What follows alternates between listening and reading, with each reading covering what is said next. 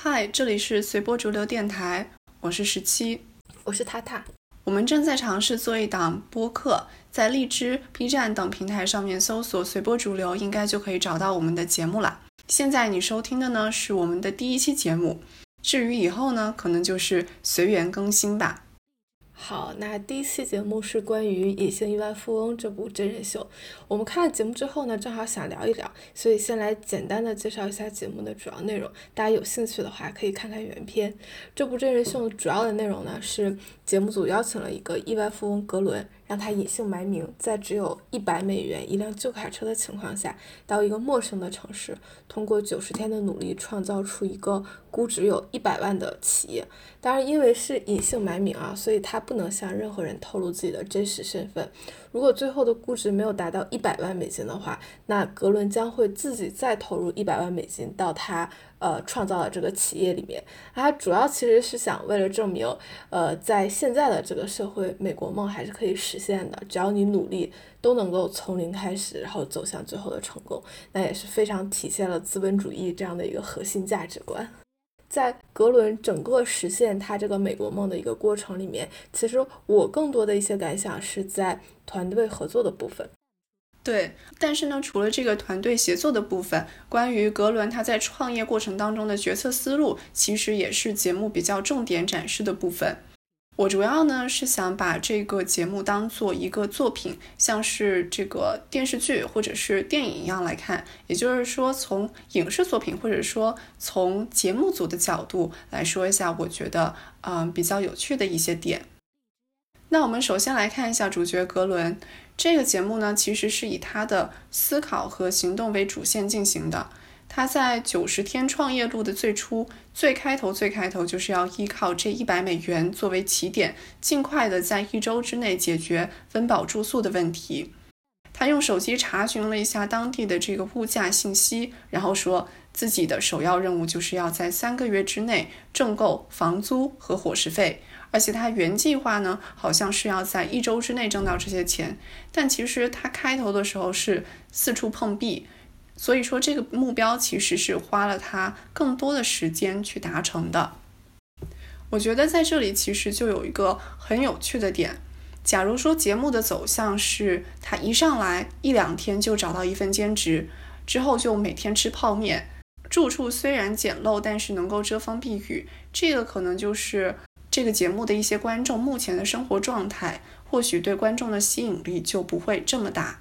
节目当中呢，格伦他是在开头找不到兼职，还要去找一些废旧轮胎卖钱。有的时候他是睡在车里，这种状况可能就会让观众觉得说，这才是一百美元创业的真实写照，或者是说更为贴近观众们想象当中的真实写照。所以大家可能会想说，原来格伦这样的有钱人，他们在重新创业的时候，他的状态也会比我们一般的。工作人或者说社畜更辛苦，那么大家可能就会在节目一开头的时候更加认同这个状态，对主人公格伦产生支持的感情，同时也可能说将格伦一开始的生活状态和自己目前的生活状态进行对比，多少取得一些这种振奋的能量。呃，对，没错，格伦在前期呢，他就是一个人单打独斗嘛，那他也过了一个比较。惨的一个生活，就睡卡车啊，或者是什么的。那这个其实也还是蛮有戏剧性的一个点，就是他在过来这边之前，然后可以看到一家人在游轮上过着那种特别富豪式的生活，然后转过头到了这边来。呃，重新从零开始的时候，然后就非常的艰苦。那观众看着也是有一个对照的。他一个人通过卖轮胎、倒卖二手车，然后做了一些小生意吧，是赚到了他。在伊利这边生活所需要的一个呃基本的一个资金。那回到主题，他最后还是想要做成一个价值一百万美元这样的一个企业嘛？所以在他解决了温饱这个问题之后呢，他就开始了他创业的这个活动。那他通过前期的一系列的调研，他最后是决定在伊利这个地方做一个比较有特点的烤肉店。那这个烤肉店主要的特点就是会说。整合伊利各个啤酒厂的酒，然后另外一个是呃找到一个啤酒厂做代工，然后做一个他们烤肉店自有的品牌，然后甚至可能还规划了后续的一个盈利的模式，就是线上线下我们可以去售卖一些呃文化衫啊、酱料啊这些产品。但是呢，格伦并没有打算去自己一个人去完成这样的一个计划。那创业什么的，当然要有团队了。所以格伦在后期的话，他可能一直也是在强调，就是呃团队这个的重要性。那相较于前半程格伦自己一个人的这样的奋斗，那后半程呢，更多的也是团队协作和一个多线程的任务处理。对对对，在整个节目总共八集的过程当中呢，在创业的时候，格伦他是用一百美元白手起家，就很有 work ethic，不断的遇到问题，解决问题，不断的遭受挫折，在振作。然后他在和员工相处的时候，也表现出了一个这种很理想的老板或者说领导者的形象。除了他需要去隐瞒身份这一点节目的设定之外呢，他和员工就会进行个人真实的这种经历、经验的交流，呃，塑造了一个亦师亦友的形象吧。谈生意的时候呢，他也是尽量的亲力亲为，就是能够把生意这块大饼画好，然后再把这个饼给做出来。总之，应该能够算是一个很理想的创业者的形象了。嗯，没错，格伦确实是一个非常优秀的 leader 了，就可以看到，就是整个节目期间，其实大家遇到了很多的问题。那格伦这呃这边的表现呢，一直都是比较好的，不管是推动其他的队员啊，还是推动这个问题的解决。那其实我们也可以在这个节目里面，呃，看到，就是作为队员的话，在遇到问题的时候，我们应该怎么样的才能成为一个好的队员呢？那我。首先，第一个感受就是说，作为一个队员，那我们还是要有一定的主动性的，就是要积极的去推动问题的解决。那在格伦，嗯，整个节目中为数不多的几次发火里面，有两次呢，都是因为队员的这个主动性不太高。那当然，这两次情况也有点不一样啊。第一次是 RJ 在寻找烤肉师的时候。那最后汇报的结果并没有很好，呃，当格伦问他有没有找到的时候，就还没有找到嘛。那这一次呢，其实更多的是 RJ 他不太知道该怎么去找烤肉师，那他有点摸不清方向，所以他就是在网上去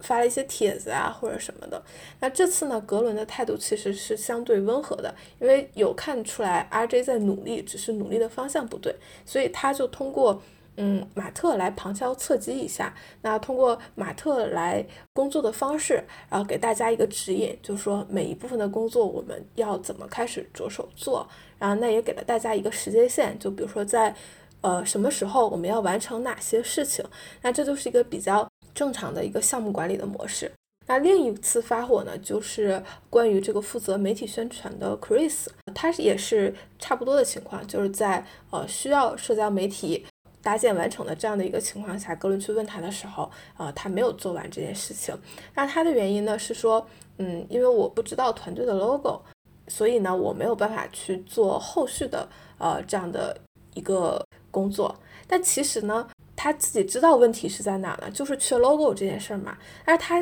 自己没有去推动这个问题的解决，而就是在这等说，哎，大家 logo 好了之后。给到我，那我去做。但其实这个时候已经好了。如果他有出来主动的问一下的话，那可能这件事情已经很很早的就解决了。那社交媒体搭建完成，其实对于他们烤肉店的一个营销也可以快速的做起来。那可以在烤肉节之前，然后有一个比较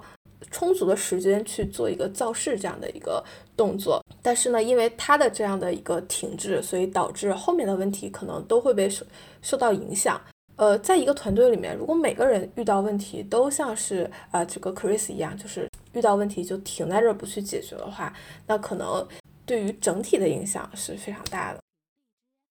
对，所以格伦他的这个管理风格，他是根据不同的队员，他是会做调整的，他也会去协调队员之间，让他们产生这种比较良性的互相的影响。你刚才说到一些队员的表现，然后我就想起来，其中有一个令我印象深刻的女性人物，就是烤肉店的厨师。那么在这个节目当中，对烤肉店来说，它的发展最重要的阶段应该就是后面的这个烧烤节。在这个烧烤节期间呢，这位厨师他就存在一些明显的失误，然后嗯，就和格伦还有其他的团队成员产生了争论。那么最后呢，这个女厨师也是中途就离开了整个的创业项目。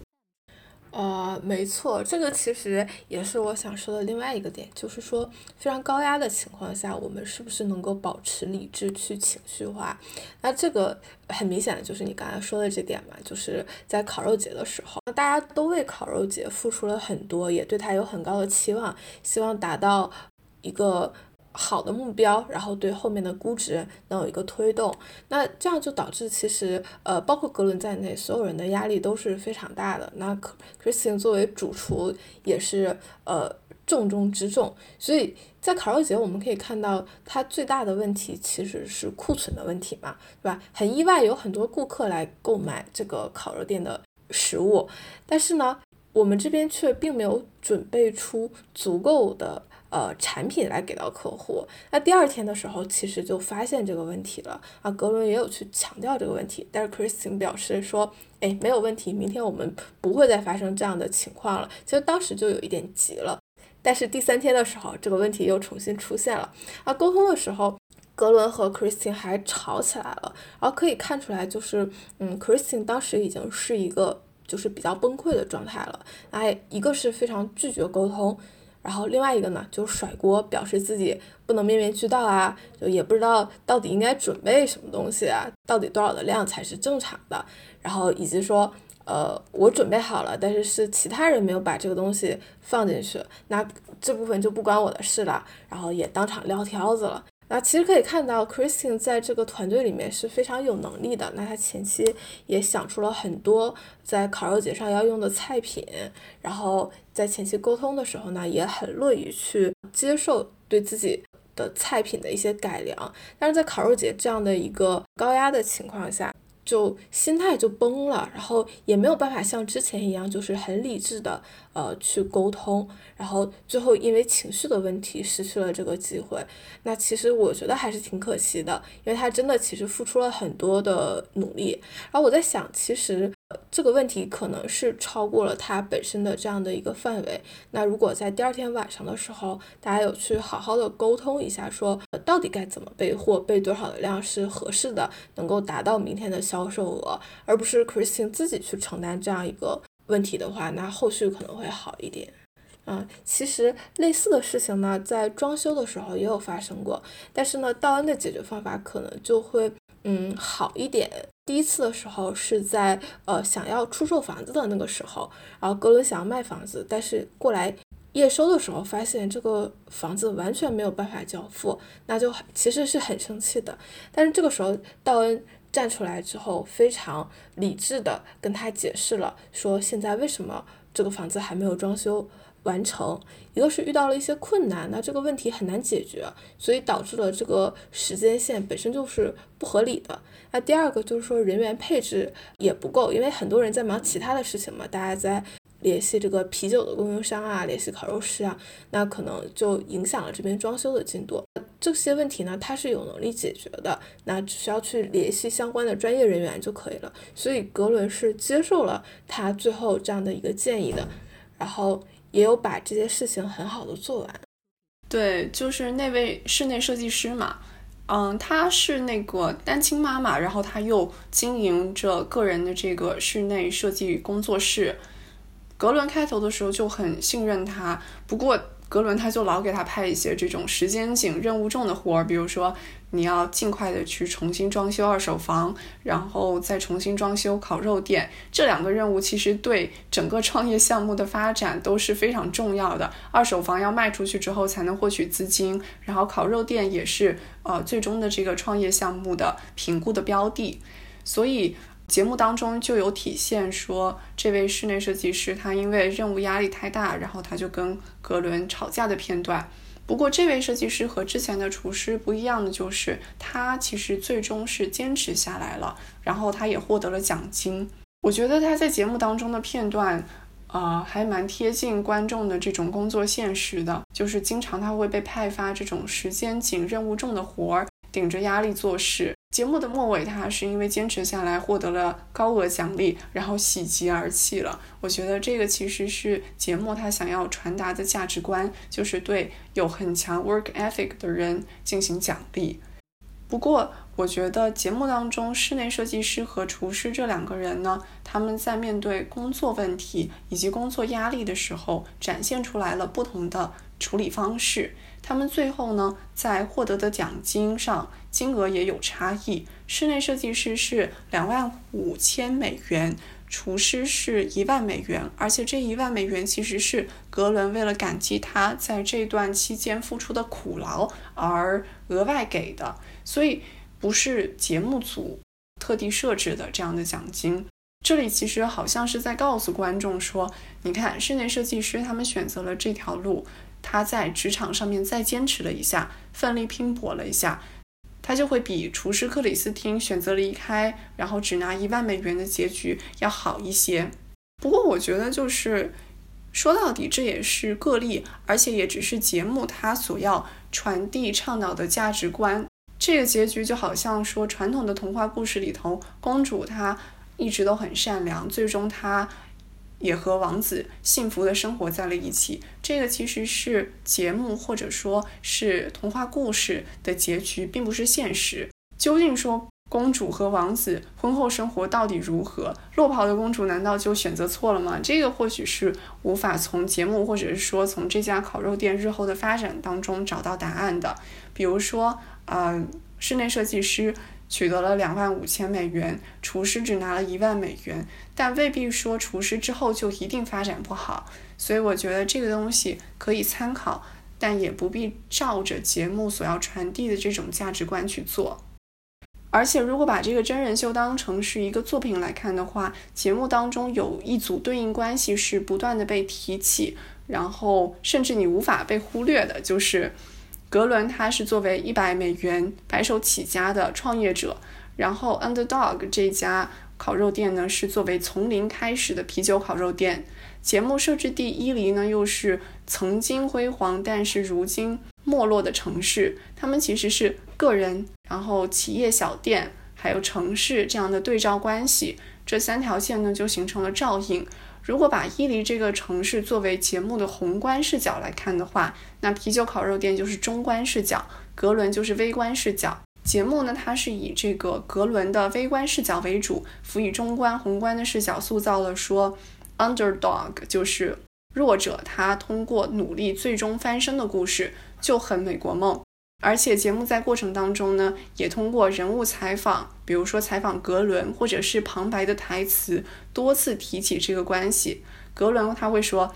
我把啤酒烤肉店取名为 Underdog，希望能够和这个地区辛苦工作的人们呢产生共鸣。”这种多次明挑，就好像说节目组怕观众看不懂之间的这个对应关系，生怕他们体会不到这层意思的感觉，就还蛮有趣的。这个节目还有另外一个挺有意思的地方，就是因为他要拍摄节目，又要符合呃隐姓埋名的富翁白手起家的这个主题，所以他始终呢对于这个有摄像机跟拍这一点，他做出的解释是说，格伦他五十五岁辞职，打算重新创业，所以呢他需要一个摄像机跟拍他的日常创业活动，然后。以纪录片的方式记录下这个过程，以此取得团队成员还有其他这些在三个月创业期内跟他打交道的人的理解。但是这里其实我觉得有一个点可以注意到的就是，大部分的时间摄像机都是跟在格伦身边的。那普通人的话，面对摄像机的时候，总是会格外注意自己的言行，比如说大家会变得更 nice，更好说话，更愿意去提供帮助。而且大家可能会考虑到说，摄像机里头拍下来的片段，未来可能会形成纪录片，所以人们可能会更注意去展现自己更好的一面。这个或许无形当中就成为了格伦他在创业的助力。如果另外一个人他没有带摄像机的，也就是说减少了摄影师的存在，那可能他的创业期或者说格伦的创业期就会拖得更长。那具体创业的效果。最终这个创业项目的估值可能与现在也不同，所以我觉得这里可能就会存在一个偏差。当然，这些都是一个猜想啦。好的，那我们的第一期节目呢，应该就到这里了啊，小小的试水，然后也感谢大家的收听，谢谢。